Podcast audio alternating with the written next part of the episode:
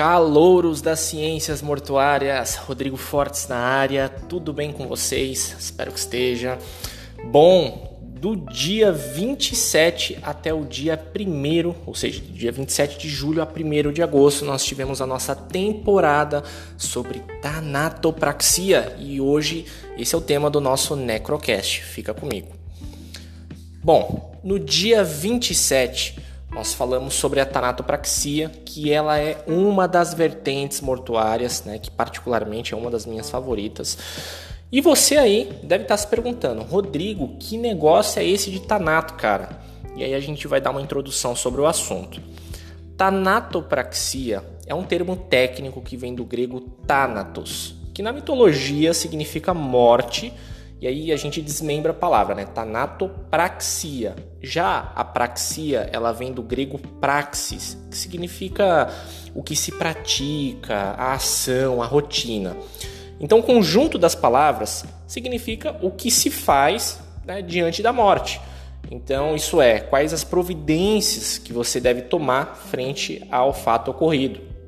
Então, a gente pode pensar: o que se faz quando uma pessoa morre? Enterra? Não, tem várias coisas antes. Então, quando uma pessoa vai a óbito, ela precisa ser velada. E aí entra a técnica da tanatopraxia. Essa tal técnica, ela nada mais é do que um processo de preparação química do corpo. Impede que o cadáver sofra com essa decomposição natural. Então, esse foi o conteúdo do dia 27.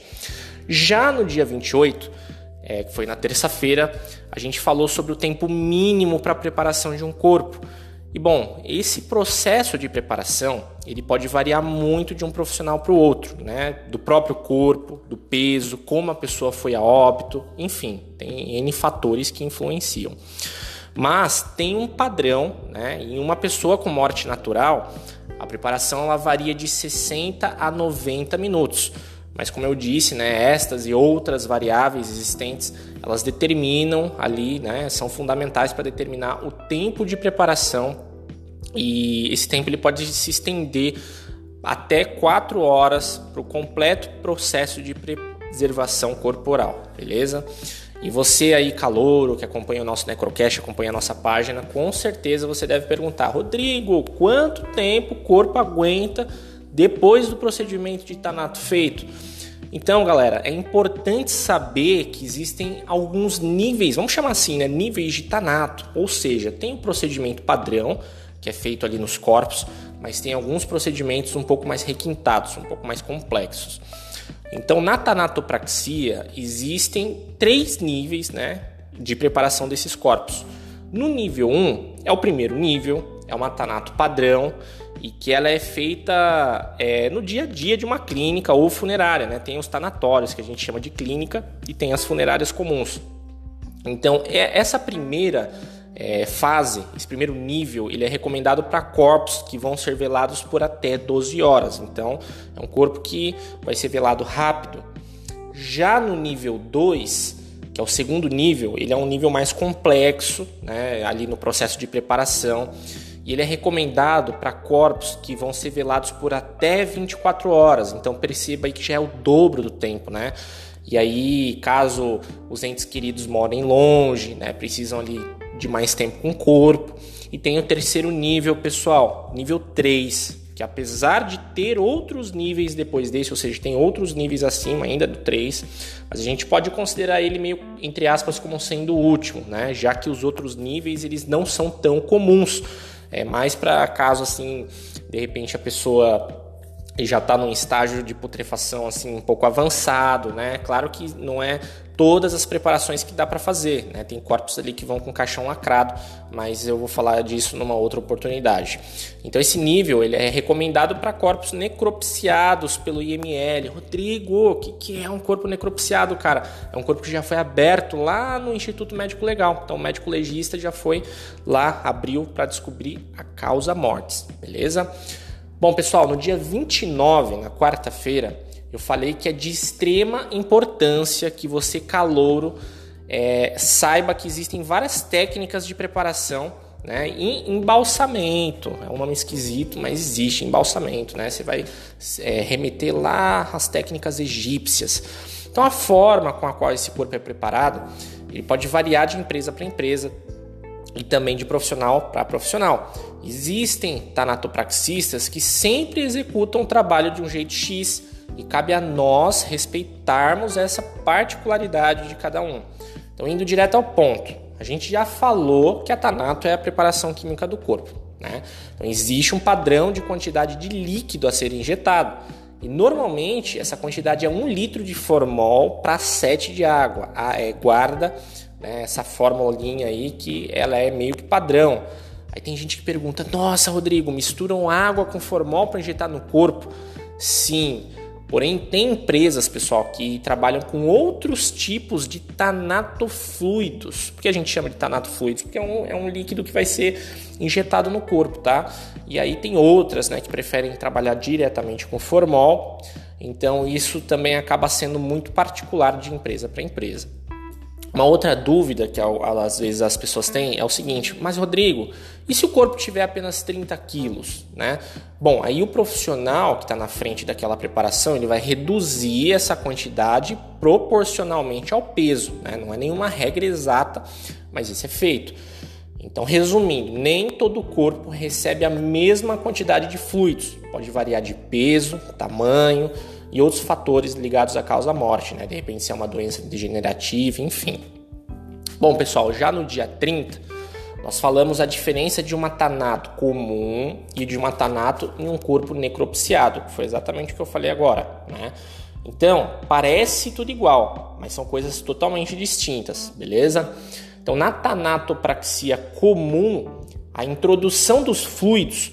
Então, se você não sabe o que é isso, você tem que ir lá no nosso post, né, ou no Facebook ou no Instagram, que você vai ver bem, já está escrito lá, você vai conseguir pegar melhor. Às vezes no podcast fica um pouco rápido, né? Então, na Tanato comum, é, eles fazem essa introdução dos fluidos pela artéria carótida ou artéria femoral. Você vai falar, putz, o que esse cara tá falando? artéria carótida, pessoal, é, é aquela artéria, né? vamos chamar de veia, que fica mais, mais simples de entender. Essa veia grossa do pescoço, né? a gente vê em alguns filmes, às vezes, ali o cara toma uma facada né? e espirra aquele sangue, literalmente faz isso. A artéria ela é muito calibrosa, então por que a gente chama de calibrosa? Porque ela tem um calibre grosso, né? quase um contraste com a com o calibre né, de arma de fogo. Então a gente chama de calibre mesmo. É, então a carótida que fica no pescoço e a femoral bem na sua coxa, olha aí na sua coxa, ó, tô até batendo na minha coxa aqui. Tu vai ver que bem no meio da tua coxa, né? É, quer dizer, depende muito, né? Se você tiver as suas veias dilatadas, mas exatamente no meio da sua coxa tem essa artéria femoral. Então, eles fazem o acesso, né? Eles fazem a introdução dos fluidos através dela. Tem que abrir um pedacinho ali da, da perna. Então, já no tanato do corpo necropsiado, como o próprio nome já diz, o corpo ele já foi aberto pelo IML para investigação da causa mortes, né? Justamente pelo corpo já ter sido aberto, não é possível fazer o um método tradicional. Então não dá para injetar pela carótida porque o corpo já está todo aberto, né? Então é necessário reabrir esse corpo, que eles costuram. Então você vai ter que tirar toda a costura, você vai retirar órgão por órgão. E esses órgãos retirados, eles são emergidos, eles são mergulhados em formol ou outra substância que seja uma substância de tanatofluido. E ela fica aproximadamente 30 minutos, vamos falar entre aspas, né, curtindo. Então, depois desse período, os órgãos eles são recolocados dentro do corpo e o mesmo é fechado novamente. Claro que nesse intervalo é feito outros procedimentos, limpeza do corpo, né, e, e afins. Bom, pessoal, então, esse aí foi o post do dia 30. No dia 31, a gente falou é, da questão que o pessoal pergunta às vezes, Rodrigo, como que o corpo não extravasa líquido depois de injetar formol? É uma grande dúvida, né? Porque você vai falar assim, poxa, a pessoa faleceu, tudo bem. Mas hum, imagina injetar 8 litros de fluidos, né? Então isso não tem mágica, é uma técnica, né? É, esses, esses fluidos que são injetados, né? Em uma, claro, em uma pessoa adulta com peso normal, é, então não tem jeito. Os orifícios eles têm que ser tamponados. Guarda essa palavra que eu estou te falando, tamponado. Eu sei que é um nome esquisito, mas eu vou te explicar. Tamponamento é simplesmente colocar algodão, travando a passagem do canal. Então imagina seu nariz, sua via respiratória, né, que a gente chama aí de canal é, nasal. É introduzido algodão nele, né, com uma pinça bem comprida, e aí o canal ele fica totalmente obstruído. Então essa introdução é, desse algodão, normalmente um algodão cirúrgico que é utilizado, ele vai fechando um canal e ele é introduzido quase até a garganta, né? Então quase ali até a traqueia.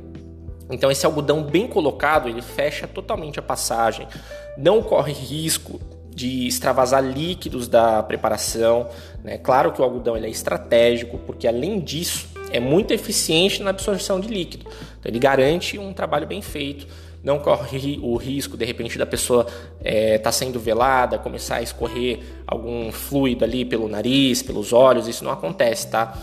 É, e para título de curiosidade, existem tamponamentos mal feitos, beleza? É importante saber disso, porque se esse tamponamento for muito superficial, se você não introduz ali até o fundo, não vai ter esse efeito esperado, né? pode causar transtorno na despedida da família no velório. E tem muitos casos, pessoal, de corpos com sinais nítidos de vazamentos. Né? Então é um procedimento simples que muitas vezes ele não tem o destaque necessário de quem ensina as técnicas da tanatopraxia. Então é muito importante esse tamponamento. Pessoal, já no dia primeiro a gente abordou como funciona a perda de membros na tanatopraxia. Você vai falar, Rodrigo, como assim perda de membro, cara? Como é que você vai preparar um corpo sem um braço? Acontece, pessoal. Então, os profissionais de tanato, eles nunca sabem em qual estado o corpo vai chegar. Isso é um mistério. Então, se foi uma morte natural, fruto de acidente, doença degenerativa, ele não sabe. Por isso, esse profissional ele tem que estar preparado para atender a todo e qualquer tipo de caso. Não tem essa, ah, não vou preparar esse corpo nesse estado. Então isso não existe, tá? Então a gente sabe que essa profissão ela tem uma dinâmica e fica essa pergunta, né? É, como que faz quando o corpo tem algum membro amputado em um acidente, por exemplo, uma perna, um braço, qualquer membro se for decepado ali, como é que procede? Então, calouros, apesar de parecer um caso isolado, isso não é muito difícil de acontecer, não é muito difícil de um profissional da Tanato pegar. Então existe muita especulação sobre o que é feito com o membro. Tem pessoas que falam que o membro é descartado, incinerado, que é enviado para o IML, mas isso aí é tudo fantasia, tá? São especulações de pessoas que não são da área, então a gente não, não dá muita credibilidade, né? Então, quando o corpo ele chega nessas condições, ele é preparado normalmente. Esse membro decepado, vamos, vamos supor aqui que, sei lá, é a pessoa perdeu parcialmente ali o braço, né? Esse membro decepado ele é enrolado em plásticos, né, para isolar qualquer cheiro, vazamento, e ele é colocado na urna funerária. A gente chama de urna funerária que é o um nome técnico para caixão, né? É o vulgo caixão. Então, geralmente, esse membro ele é colocado entre as pernas no corpo ou em qualquer espaço vago, tá? Então, quando o membro decepado ele é pequeno, como um dedo, é, um pedaço de tecido, né? Se o corpo também for necropsiado, por exemplo, é, se você não, não leu sobre isso, também é interessante você voltar lá nas mídias sociais. Mas aí esse membro ele é colocado dentro da pessoa, né? Como o corpo, lembra que o corpo necropsiado ele é um corpo que foi aberto. Então esse membro ele é, se ele for pequeno ele é colocado dentro da pessoa e aí o corpo ele é todo fechado novamente, beleza? Então, bom, pessoal, esse foi o resumo dos conteúdos que nós postamos do dia 27 até o dia 1 então do dia 27 de julho até o dia 1 de agosto. Nos acompanhe no Instagram, nas mídias sociais, Facebook, temos um canal no YouTube também, digite lá Ciências Mortuárias que você vai nos encontrar. Então, todos os domingos eu gravo esse Necrocast, que é o podcast das ciências mortuárias. Fica com a gente e até a próxima, calouros. Um abraço.